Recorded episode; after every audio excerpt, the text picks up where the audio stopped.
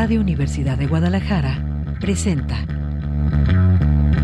Cosa Pública 2.0. Rubén Martín y Jesús Estrada con los asuntos sociales y políticos más importantes del día. Cosa Pública 2.0. Comenzamos.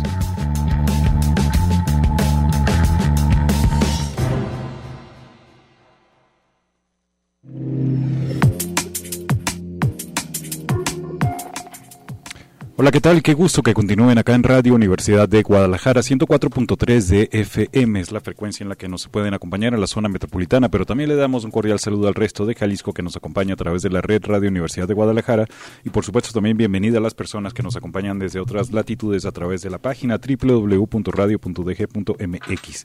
Gracias por acompañarnos en otra tarde de transmisión en vivo de Cosa Pública 2.0. Estamos en este martes 3 de enero. Le vamos a compartir varios asuntos en esta tarde. Por supuesto le vamos a dar a dar seguimiento a dos asuntos delicadísimos. Tienen que ver con la violencia organizada en la entidad. Por una parte, la crisis en torno a personas desaparecidas, en concreto lo que está pasando en el norte de la entidad. Ayer les comentábamos y escuchábamos la crónica de la protesta que realizaron los habitantes de Colotlán hace algunos días, el viernes pasado, exigiendo la localización de cuatro jóvenes que están desaparecidos desde hace algunas semanas. Ayer trasladaron la protesta acá a la glorieta de las y los desaparecidos en Guadalajara con ese mismo reclamo. No solo encontrar a estos cuatro jóvenes, sino también una larga lista que sigue creciendo. Ya se habla hasta de 18 personas desaparecidas allá en Colotlán, solo en lo que es del mes de diciembre a esta fecha 3 de enero. Y sin embargo, el gobernador insiste que todo está tranquilo allá. Vamos a escuchar declaraciones del mandatario quien asegura que en Colotlán prácticamente no hay desapariciones, no hay delitos. Sí reconoce que hay problemas de inseguridad, pero es en el resto de la zona limítrofe con Zacatecas, para lo cual van a, reforzar los operativos de seguridad. Tenemos otros asuntos también que tienen que ver con violencia machista, el seguimiento también a la pandemia por coronavirus, un aumento de casos significativos desde las últimas semanas del mes de, de, semanas del año 2022 y así estamos iniciando también el actual año 2023 con niveles altísimos de contagios. Es parte del menú que tenemos en esta tarde. Antes de los detalles, saludos a Emanuel Candela que está en los controles técnicos esta tarde y también saludo con mucho gusto en el micrófono a Rubén Martín. ¿Cómo está Rubén? ¿Qué tal, José Estrada? Gusto compartir el micrófono contigo. Efectivamente, pues eh, ya eh, la los habitantes de Colotlán hartos de y evidentemente cansados de, no ser escuchados y también pues eh, con el dolor a cuestas de que han pasado varios días y todavía no saben de sus hijos desaparecidos, decidieron trasladar la protesta acá a Guadalajara. En la administración de Enrique Alfaro han desaparecido al menos 31 personas en Colotlán, de las cuales 18 todavía no han sido localizadas, de acuerdo con el análisis del académico Víctor Manuel González Romero. Los datos del Registro Nacional de Personas Desaparecidas indican que Jalisco dejó de reportar datos a dicho registro en marzo de 2022. Es una nota de nuestra compañera Elizabeth Ortiz. Nos cuenta que justo en la mañana de ayer, en la reunión semanal de seguridad, el gobierno del estado determinó reforzar la presencia policíaca en los municipios de Jalisco que tienen frontera con Zacatecas. Uno de los casos que se revisan, dice con puntualidad, fue la desaparición en Zacatecas de estas cuatro personas. Tres de ellas son de Colotlán, por lo que hay un compromiso, según el gobierno, de colaborar con la investigación que se realiza en el estado vecinos. Y también eh, este lunes el gobernador Enrique Alfaro afirmó que Colotlán cuenta con niveles de seguridad altísimos y que difícilmente se comete un delito allá. De acuerdo con un comunicado, las autoridades estatales explicaron que durante la primera reunión del año se evaluaron las incidencias ocurridas en la franja limítrofe particularmente en los tramos carreteros hacia la zona norte de la entidad, en, las que se tiene, en los que se tiene que ingresar constantemente a Zacatecas, situación que ha derivado en el registro de diversas incidencias contra quienes circulan por ese trayecto.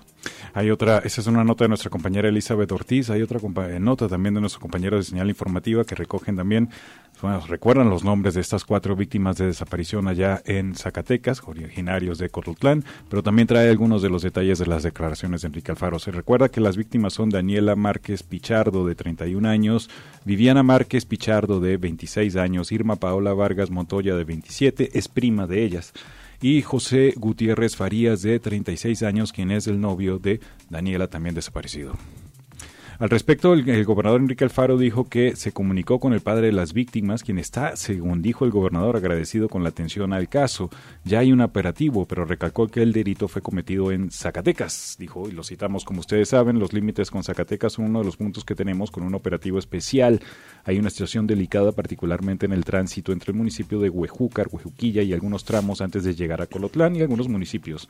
Son puntos que están coordinando con el Ejército y la Guardia Nacional. Sin duda es una zona difícil, pero hay avances y también una agenda de trabajo para este municipio que iremos desdoblando poco a poco. Desde antes de estas desapariciones ya estaba previsto el reforzamiento de la seguridad, aunque familias de desaparecidos han asegurado que hay 17 personas sin localizar.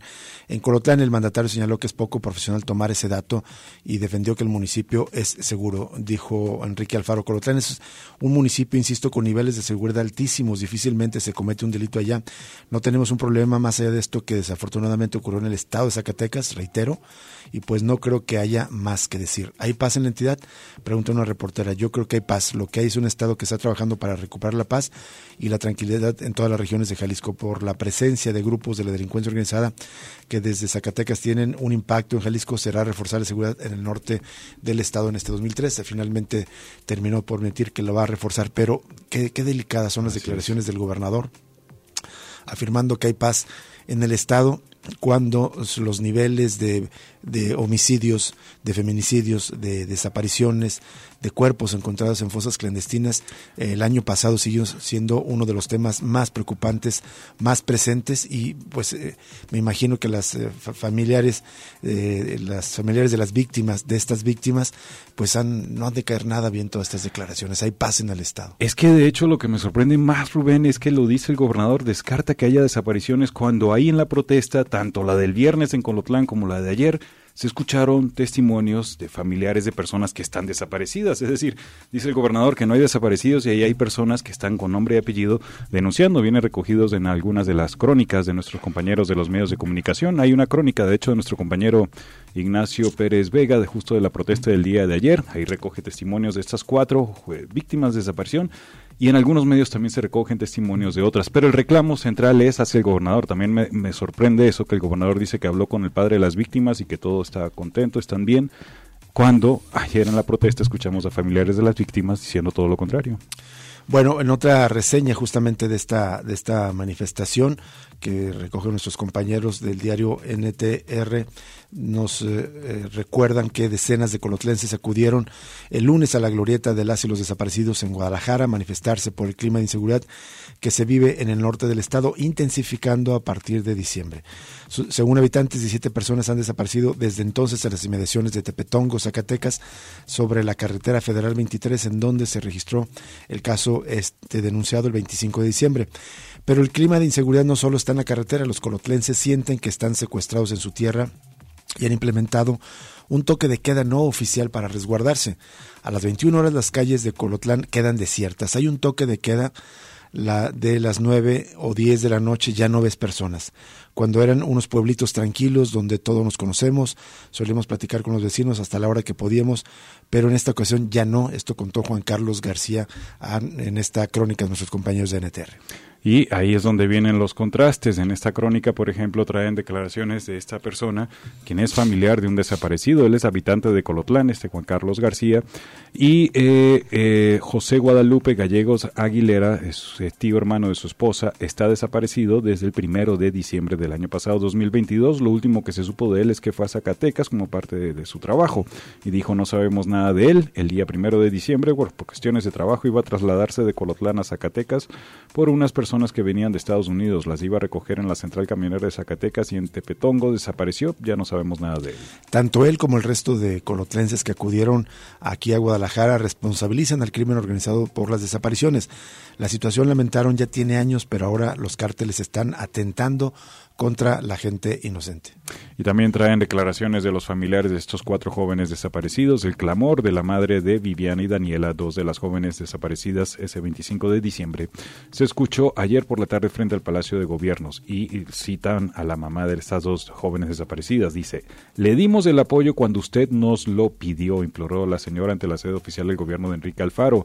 No es padre, no nos entiende el dolor que estamos viviendo. Por favor, gobernador, enfrente lo que estamos viviendo. Le dimos el apoyo cuando usted nos lo pidió. Ahora nosotros pedimos su apoyo. Ocupamos su apoyo en este momento. No nos defraude. Esto es lo que gritó en un megáfono ante un edificio con vallas metálicas, obviamente, y una decena de elementos de seguridad resguardándolo. Por su parte, el padre de ambas jóvenes, Daniel Márquez, pidió saber cómo es posible que el Estado mexicano no pueda con la delincuencia y a la par exigió que se envíe toda la fuerza pública para que regrese la paz a Colotlán y la zona limítrofe con Zacatecas.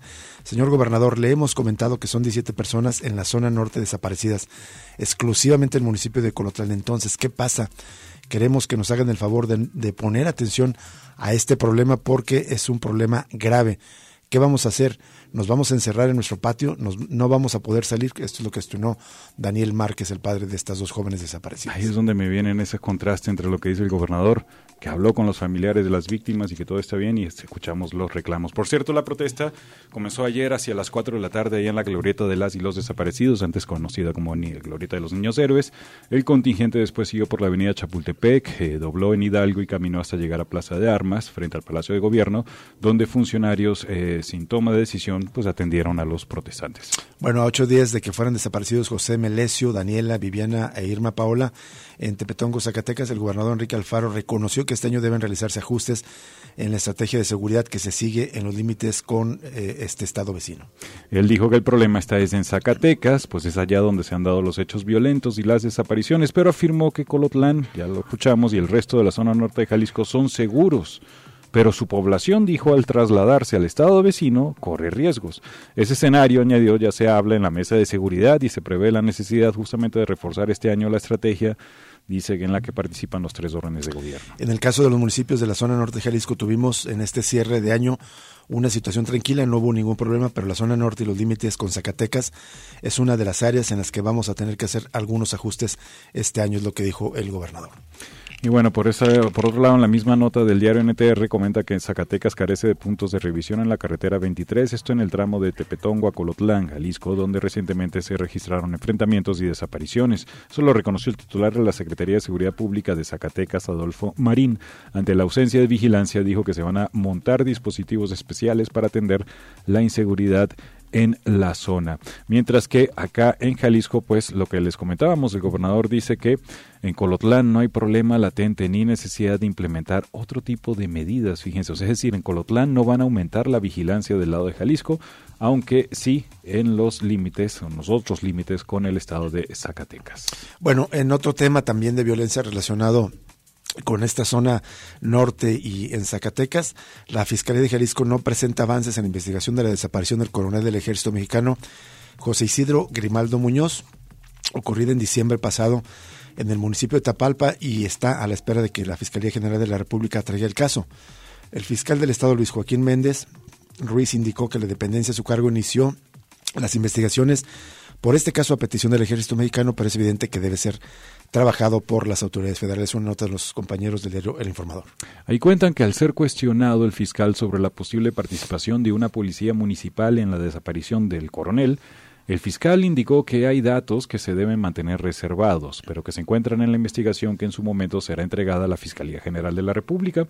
Según información de la Secretaría de la Defensa Nacional, eh, eh, Grimaldo Muñoz fue privado de la libertad por una célula supuestamente del cártel Jalisco Nueva Generación el 10 de diciembre cuando se encontraba de vacaciones acá en Jalisco. Las indagatorias realizadas por el ejército indican que el coronel fue interceptado cuando se disponía a dejar el municipio y se atribuye su desaparición a un grupo bajo el mando del líder regional del cártel identificado como el CR.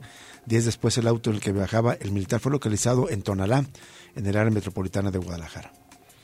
Y vamos a, la primera pausa y regresamos con más información aquí en Cosa Pública 2.0. Ponemos a su disposición nuestras eh, eh, redes sociales, las cuentas de Cosa Pública en Twitter y en Facebook para establecer contacto con nosotros. Nos encantaría que nos deje comentarios, que nos comparta opiniones, nos comparte información, lo que usted guste. Nuestras redes sociales están abiertas para el contacto con ustedes. Vamos al corte y volvemos.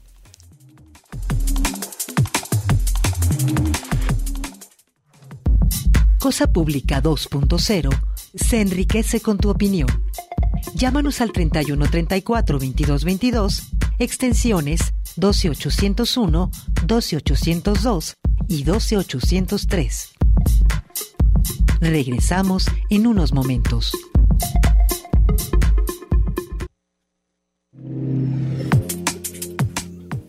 Gracias por continuar con nosotros en Cosa Pública 2.0. Bueno, como parte de esta crisis negada, como siempre, por el gobernador, esta crisis de seguridad, según él, se vive en un estado en paz, no hay desaparecidos en Colotlán, a pesar de que están las protestas históricas, como lo han reportado pobladores de aquella localidad, una protesta que, que no se había visto en muchos años, que ocurrió el viernes pasado y el esfuerzo de venir a trasladarse decenas de ellos a protestar, de los familiares, de los amigos, de pobladores que se solidarizan con estas familias que están padeciendo estos graves atropellos. Bueno, el, gobernador niega eh, esta situación, según él es un estado en paz pero también en esta, como esta parte, como estas distintas aristas que decimos que ocurren en esta convergencia de tantos factores para explicar esta guerra informal, la crisis por desapariciones y por asesinatos, eh, también deja una crisis de identificación eh, forense. Y bueno, estos problemas continúan. Hay una nota de nuestra compañera Fátima Aguilar donde nos cuenta que el servicio médico forense continúa con la tardanza para entregar cuerpos a familias. Vamos a escuchar.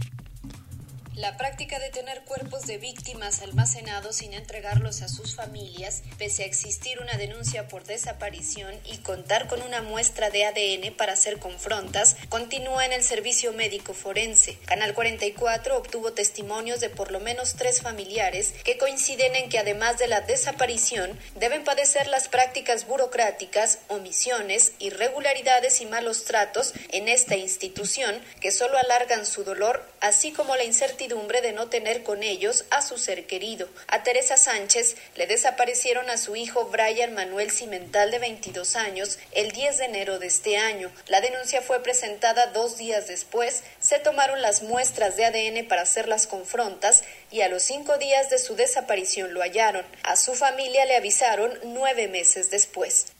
Este, anduvimos en búsqueda por todos lados. Este, un 3 de octubre me dicen que mi hijo fue resultado de una búsqueda. Cuando vamos a Fiscalía de Personas Desaparecidas nos mandan al CEMEFO. Cuando llegamos aquí al CEMEFO a recoger el cuerpo de mi hijo, nos dicen que mi hijo está aquí desde el 15 de enero. Y fueron nueve meses de peregrinar cuando mi hijo ya estaba aquí en Ciencias Forenses. Y realmente nuestro, ahora sí, a todo lo que hemos visto en este recorrido, que realmente todos están aquí.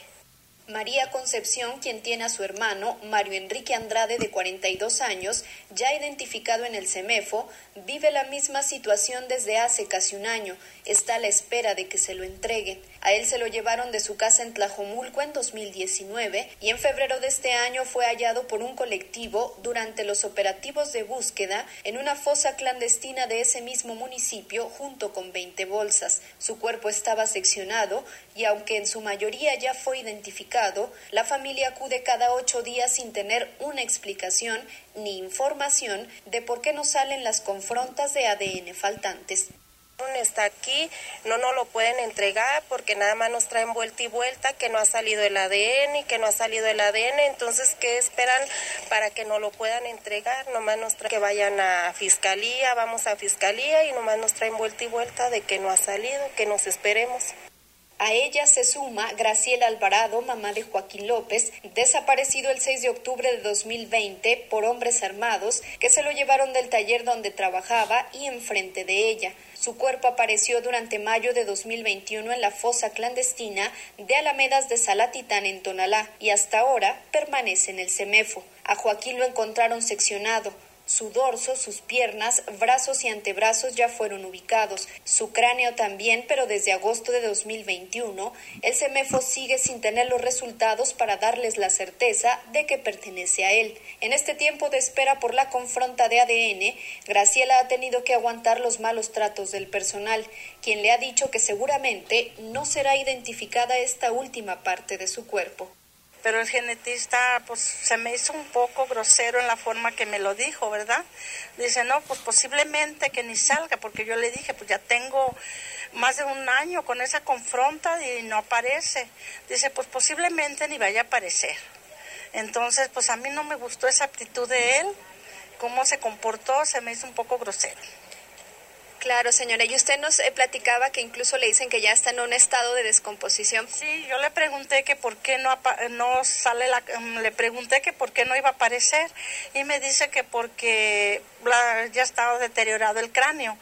Pero no creo que esté tan deteriorado que haya estado tan deteriorado cuando lo encontraron, porque eran siete meses.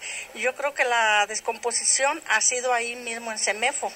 Estas mujeres coincidieron en que las búsquedas las realizan los propios colectivos o las familias, no la autoridad, y aunque los encuentran, se los vuelven a desaparecer en esta institución. Su exigencia es que dejen de alargar el dolor a ellas y a las demás familias.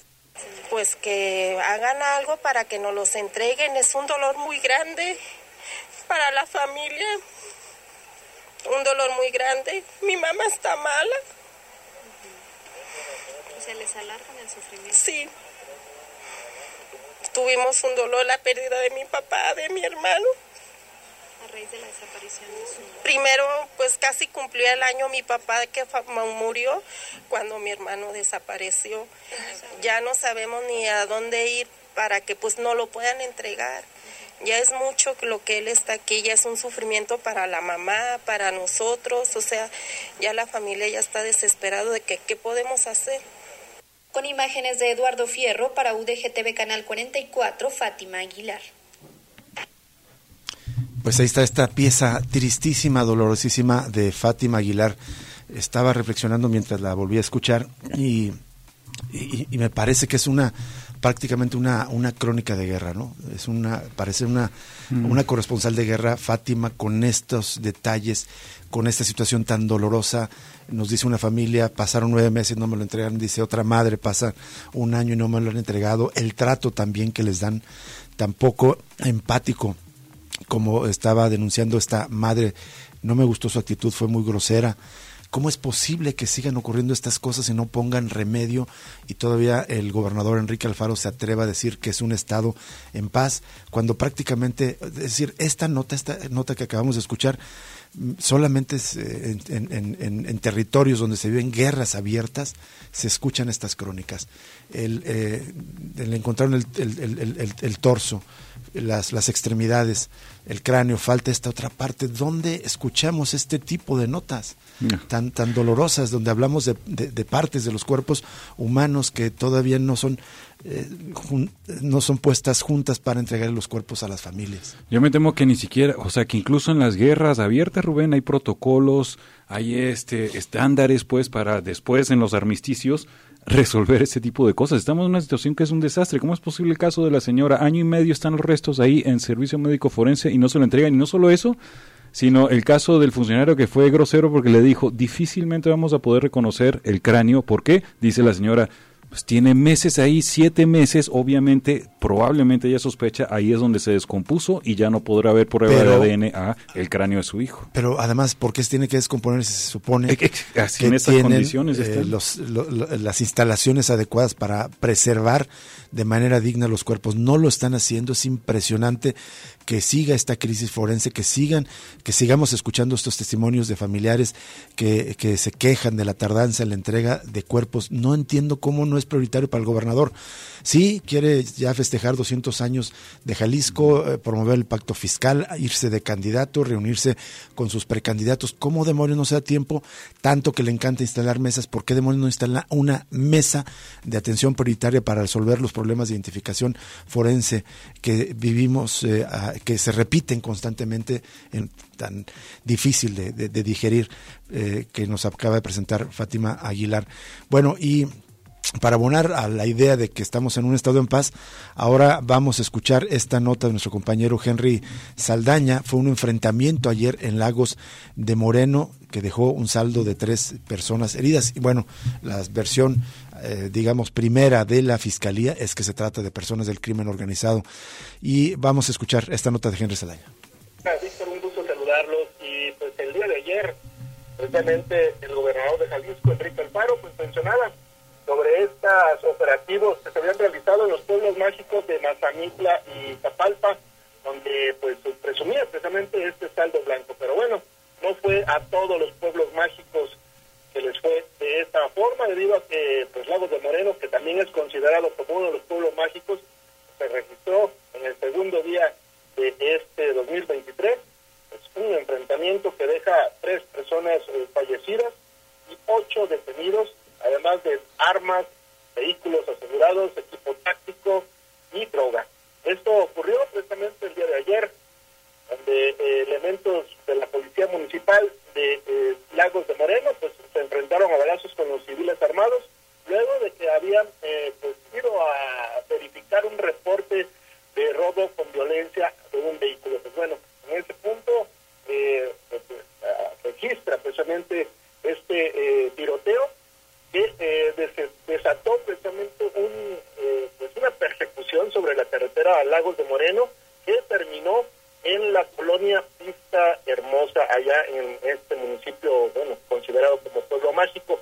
Ahí en ese punto, pues pierden la vida tres eh, pues, civiles armados, eh, hay ocho personas detenidas, entre ellas una mujer, además de vehículos asegurados y droga y armas de fuego. Eh, todo esto ya está siendo pues, indagado precisamente por el Ministerio Público Federal, debido a que las armas que fueron decomisadas que son de uso exclusivo del ejército. Pero también, Celia, eh, las carreteras de Jalisco, también mencionaba el gobernador que había sido un saldo blanco, pues desafortunadamente el día de ayer cinco personas perdieron la vida en las carreteras de Jalisco. El primero ocurrió eh, sobre la carretera Morelia, a la altura del 40, donde pues, prácticamente duraron cerca de casi 12 horas el retirar precisamente este vehículo que provocó pues un congestionamiento bastante severo. Otro accidente ocurrió en la autopista Marabatío-Zapotlanejo, en el territorio del municipio de La Barca.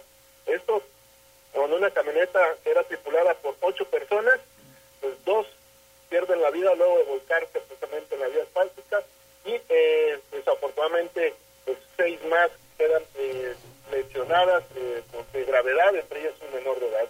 Y el último pues ocurrió precisamente en la carretera Colima, eh, prácticamente a la altura del, del, tren, donde pues un vehículo quedó totalmente destrozado, en el interior iban tres mujeres y eh, pues desafortunadamente hay un saldo de dos, dos personas fallecidas, una más quedó gravemente herida.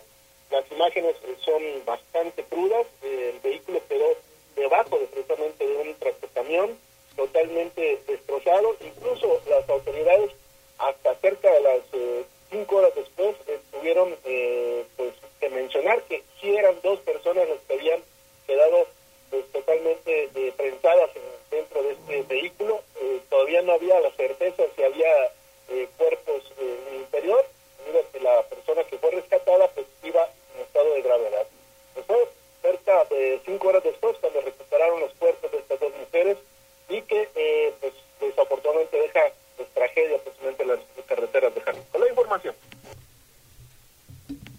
Esa es la nota de nuestro compañero Henry Saldaña, donde si este recuento, en primer lugar, eh, pues este episodio de violencia ocurrido en Lagos de Moreno, de y después, eh, digamos, un recuento de accidentes. Pero nuestro compañero Isaac de Los hace apenas unos minutos presentó una actualización de la situación de violencia en Lagos de Moreno, informaba de un episodio más donde en un ataque de un grupo armado entró una, a, una, un domicilio, una de las colonias de Lagos de Moreno, y asesinaron a dos personas más, de tal manera que son cinco personas las que ayer pierden la vida en Lagos de Moreno. Estado en paz, me parece que no se puede sostener esa afirmación del gobernador Enrique Alfaro. Ya regresa Cosa Pública 2.0 con Rubén Martín y Jesús Estrada.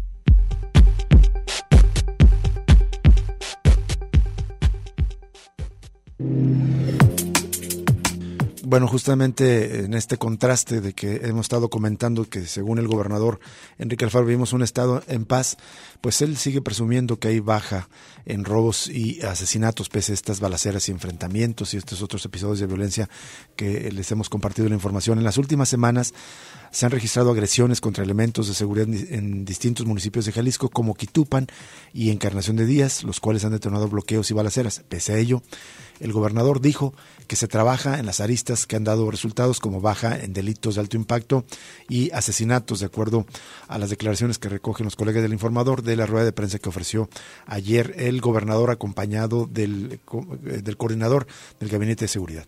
¿De qué dice el gobernador? Que hay enfrentamientos porque se está combatiendo el crimen organizado, según él, lo vamos a citar, dijo, lo que puedo decir es que enfrentamientos ha habido muchos, porque aquí estamos actuando para frenar a los delincuentes y mientras esa tarea no termine seguirá habiendo enfrentamientos. Esa es la manera en que la función del gobierno tenemos que actuar, por supuesto buscando evitar el riesgo de la población. La lucha para recuperar la paz y tranquilidad es dura, es compleja. También dijo que más allá de la percepción de los ciudadanos, están dando resultados las acciones del gobierno en temas como robos, homicidios y feminicidios. Dijo, por eso es importante entender el esfuerzo de miles de mujeres y hombres que nos cuidan todos los días y para garantizar el compromiso de seguir trabajando como lo ha hecho hasta ahora. El gobierno estatal dijo que según el registro del Secretariado Ejecutivo del Sistema Nacional de Seguridad Pública bajaron los robos de alto impacto o seguimiento especial, así como los homicidios dolosos disminuyeron considerablemente en Jalisco entre 2018 y 2022. En el caso de homicidios, el gobernador dijo que en el acumulado de enero a diciembre del año 2018, comparado con el de enero a diciembre del 2022, hubo una disminución de 22.6%. Es decir, mientras que en 2018 se cometieron 2.288 homicidios, el año pasado la cifra llegó a 1.770. En el caso de feminicidios, eh, dijo que en 2021 hubo 75 feminicidios y el año pasado cerró con 35. Una acotación acá que es que CLADEM y otras organizaciones han denunciado que esas cifras son incorrectas, están rasuradas porque no se está incluyendo todos los casos como feminicidios. De hecho, hablamos con Natalia Rojas y ella hablaba de más de 130, me parece, más de 130 asesinatos violentos de mujeres el año pasado y según el gobernador, pues solamente hubo 35 feminicidios. Eh, me parece que eh, ya hay una tendencia permanente del actual gobierno del Estado a rasurar cifras. Lo es de una manera muy clara en el tema de personas desaparecidas. De hecho, Natalia Rojas coincidía con esta apreciación y lo mismo está ocurriendo con el caso de los feminicidios. Y bueno, eh, solo para terminar las esta nota con las declaraciones del gobernador, dijo, eh, dio esta explicación el titular del Poder Ejecutivo de Jalisco. Tiene que ver con los delitos relacionados con la seguridad pública, los delitos que hemos definido de alto impacto, es decir, robo a vehículos, robo a personas, robo a negocios, robo a casa habitación, robo a motocicleta, robo a transporte de carga, robo a banco, robo a cuentavientes, todos los delitos están incluidos aquí en el acumulado enero-diciembre. Pasamos de 65.587 a 30.730, más de la mitad, así de claro, comparando 2018, 2019, 2020 y 2021 estamos por debajo incluso de los dos años de la pandemia, dijo muy orondo Enrique Alfaro, pues vivimos en un estado en paz, según el gobernador, algo que no se corresponde con lo que perciben y viven la mayoría de los habitantes. Solo recordar, ayer comentábamos también las, eh, eh, las estadísticas del doctor Víctor Manuel González Romero, ex rector de esta universidad. Él contabilizaba que al menos 12 delitos se dispararon en cuanto a cifras del año pasado. Sí. Vamos a otras notas. Tiene que ver con las nuevas agresiones a colegas periodistas. Un periodista resultó ileso después de que un sujeto baleara el vehículo en el que iba con su familia, esto en Sonora. El primer atentado contra la vida de un reportero en el país en este año 2023. El ataque ocurrió el domingo, el primer día del año después de que México concluyera el 2022 con al menos 15 periodistas asesinados, el mayor número en tres décadas. Es un recuento del diario El Informador. Ahí cuenta que el diario digital La Nota Prensa de Sonora dijo que su director, Omar Castro, fue atacado en una calle de Ciudad Obregón. Eh, Omar Castro viajaba con su hija y un sobrino cuando su camioneta fue baleada. El vehículo llevaba un letrero de la nota prensa de Sonora.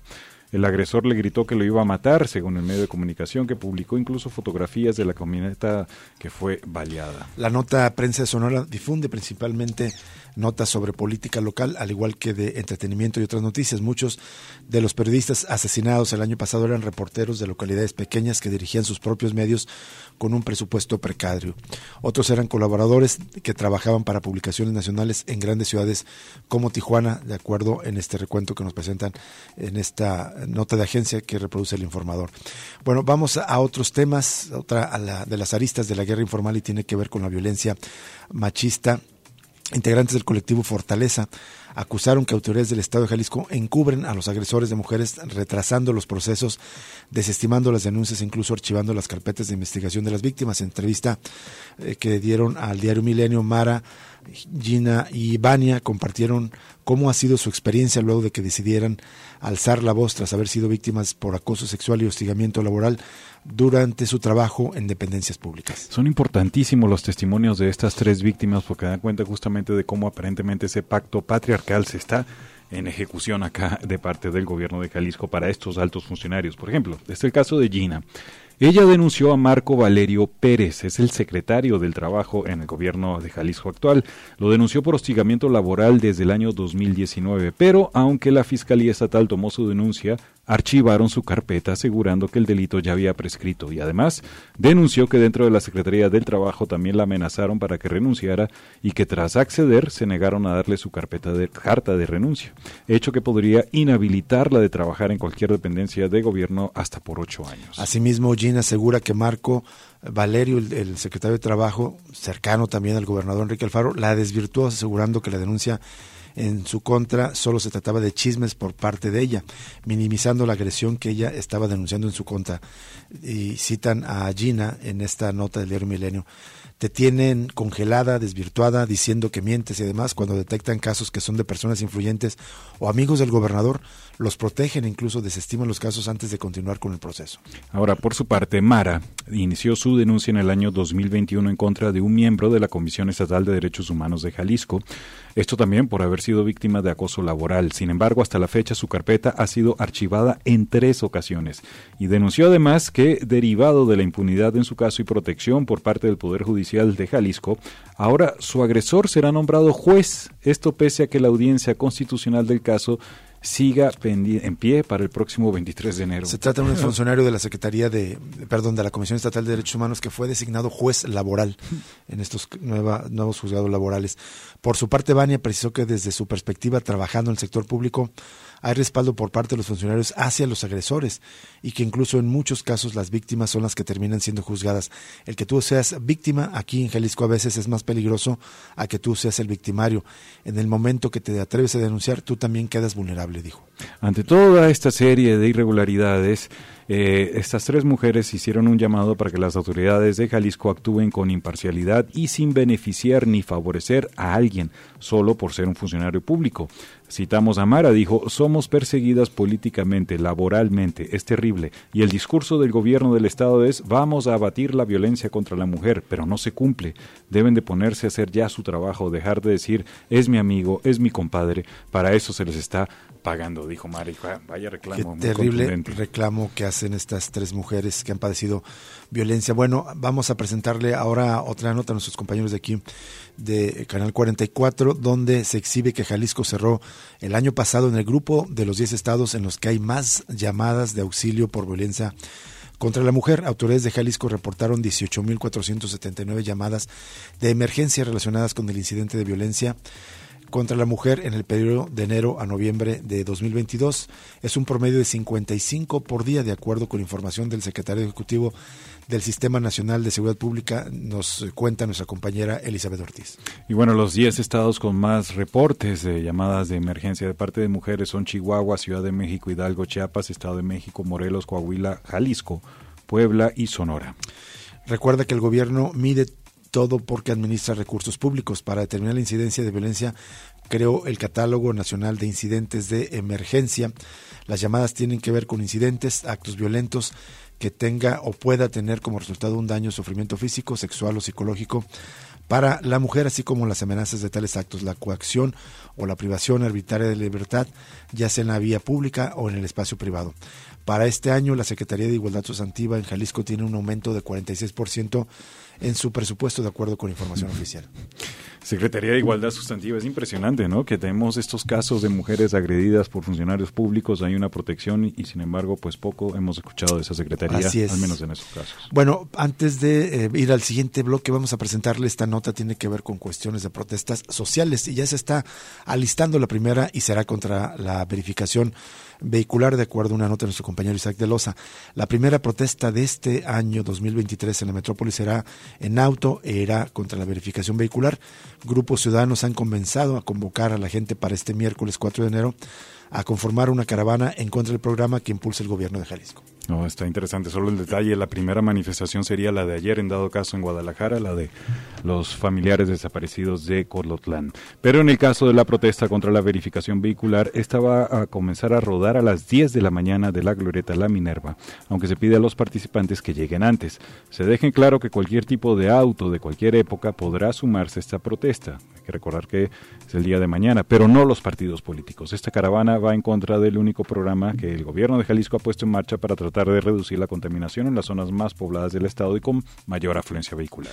La crítica que han hecho distintos colectivos es porque se considera inconstitucional debido a que limita el libre tránsito incluso para automotores con placas foráneas, salvo que tramiten un permiso temporal, y a que son las industrias las que contaminan significativamente más que los vehículos. Los lineamientos del programa de verificación vehicular obligatoria en el Estado ya están publicados. El costo para verificar es de 500 pesos, pero no portar el holograma que confirma que el vehículo, que el vehículo no contamina en exceso podría llegar hasta los 2.405 pesos. De tal manera que, como bien dices Jesús, no será la primera, pero sí de las primeras, porque la primera lamentablemente fue nuevamente de personas, de familiares, de víctimas de personas desaparecidas. Vamos a una pausa la última del programa de este día y regresamos con más información para cerrar Cosa Pública 2.0 de esta tarde.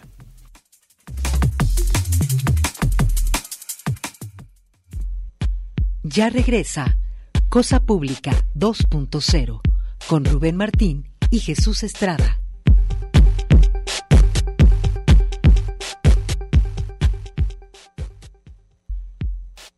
Cosa Pública 2.0 Regresamos.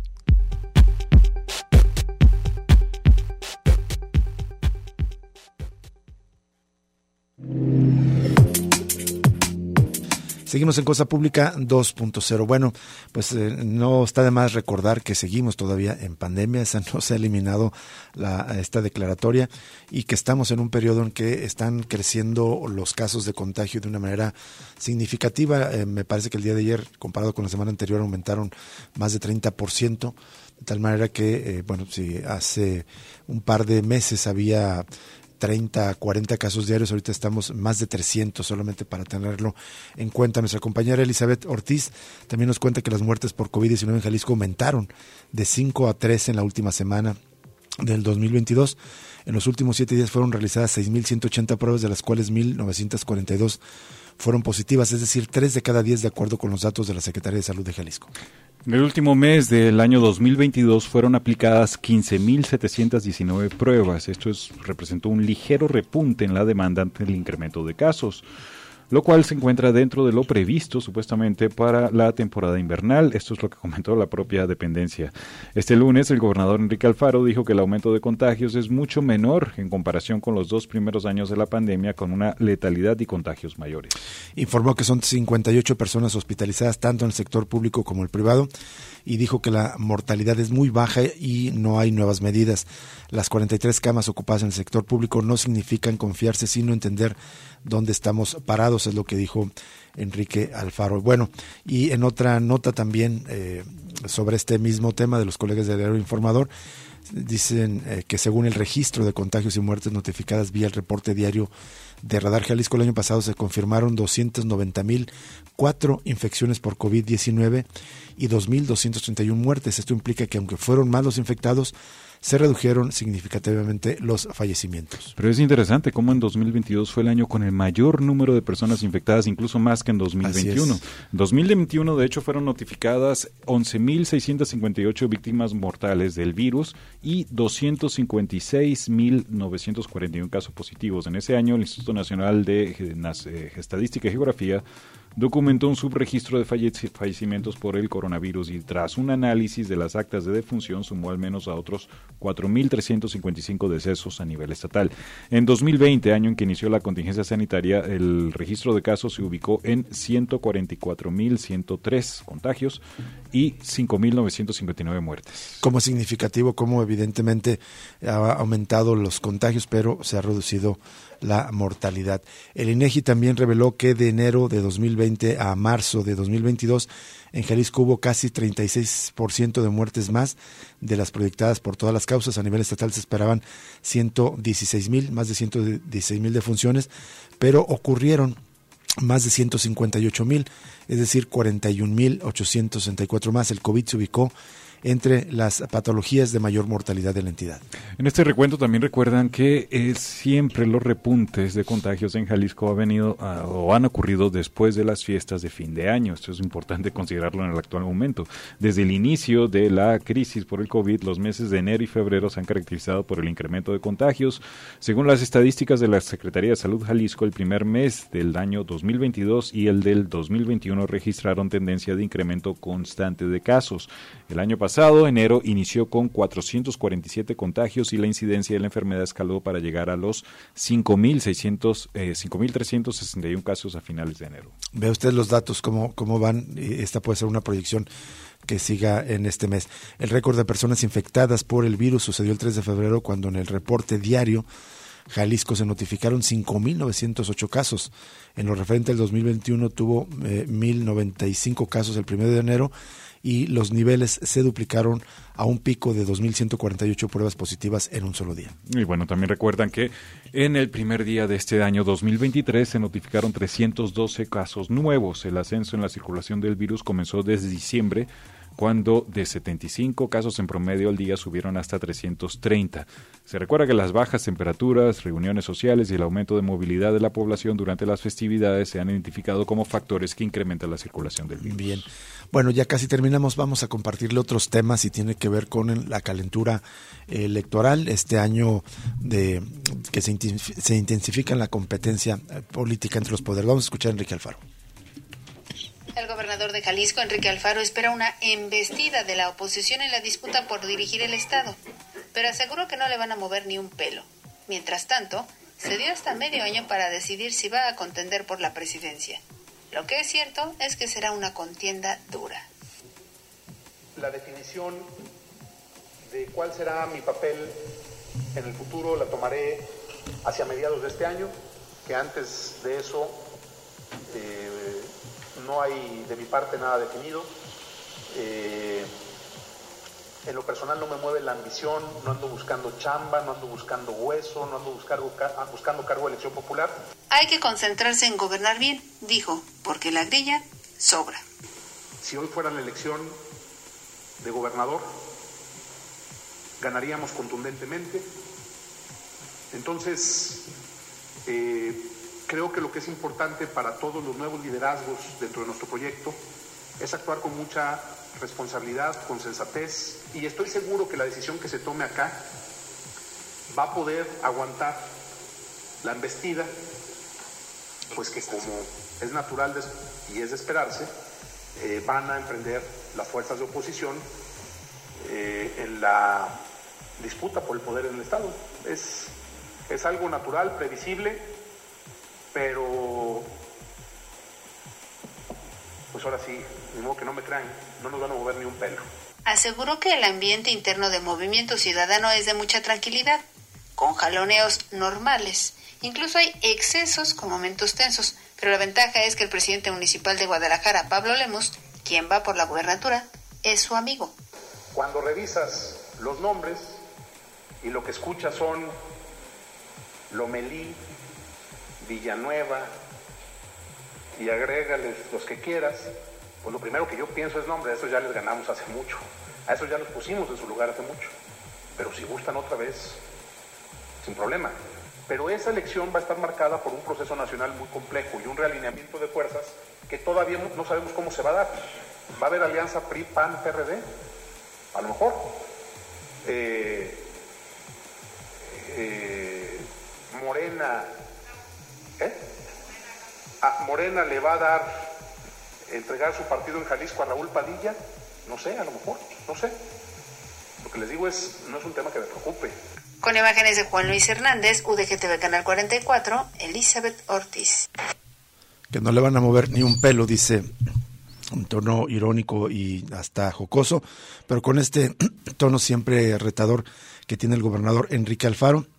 Lo cierto es que se calienta en la contienda interna, eh, interna dentro del movimiento ciudadano, interna en Jalisco entre el movimiento ciudadano y los partidos de oposición. Él está muy confiado. Sin embargo, hay otras encuestas que eh, están reportando un, un repunte de Morena, un crecimiento de Morena eh, en la intención del voto que creo que no debería eh, tener la comodidad del gobernador Enrique Alfaro. También otra cuestión que hay que tener presente es cómo creo que van a ir de la mano el tema del bicentenario de Jalisco, el tema del pacto fiscal que recordaste Rubén y el tema de la posible aspiración presidencial de Enrique Alfaro. Ahorita escuchamos en la nota que él anunció que hasta mediados del año es cuando va a tomar la decisión. Curiosamente, el 16 de junio es cuando ya designó, digamos, el gobierno del estado el próximo de este año, que será el día del bicentenario. Bueno, es una seguramente va a ser una fecha controvertida por, por algunos historiadores, porque regularmente se recordaba el 8 de julio como la, fecha de constitución del estado de, Jalisco. Pero ahora quiere recordar la fecha cada 16 de junio por ponerlo como día oficial del nacimiento en Jalisco como Estado libre y soberano. Anunció ayer el gobierno del Estado y también el gobernador que Jalisco de hecho, empezó ya una campaña desde el primer día del año, colocando pendones en los principales edificios históricos, recordando que hoy, perdón, que en este año se cumplen 200 años el bicentenario de Jalisco como Estado libre y soberano. Y si bien esto puede ser interesante eh, que, se, que, se, conozca por los habitantes de Jalisco, que conozcan su historia, claramente tiene una intención política este, este programa, este, esta conmemoración por parte del gobernador, porque me parece que va a, utilizarlo justamente como... eh, una narrativa eh, política para decir que Jalisco es soberano, que no se deja someter con el rollo del pacto fiscal, para tratar de confrontarse nuevamente con el gobierno federal y que esto lo proyecte uh, nacionalmente, porque en este momento ya no le alcanza la proyección, no está entre los eh, eh, gobernadores mejor calificados, incluso entre los tres aspirantes o posibles aspirantes a la presidencia que tiene Movimiento Ciudadano, que es Samuel, perdón, que es primero eh, Luis Donaldo Colosio, el presidente municipal de Monterrey, y luego Samuel García, gobernador de Nuevo León, tienen más intención del voto que el propio Enrique Alfaro, y eso como que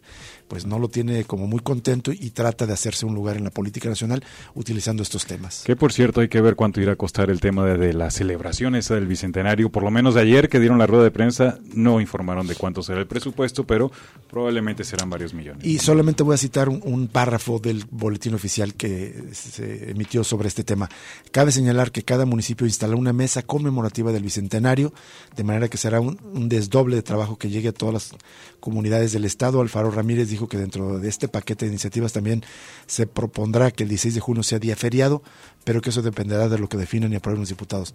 Para esto sí hay mesas conmemorativas. Uh -huh. Esto sí es importante, no entregar los cuerpos de manera debida a las personas que los están buscando en el servicio médico forense ni detener las distintas violencias que tenemos en el Estado. Nos vamos, muchísimas gracias por habernos acompañado. Siga en lugar común y el resto de la programación habitual aquí en Radio Universidad de Guadalajara. Hasta mañana.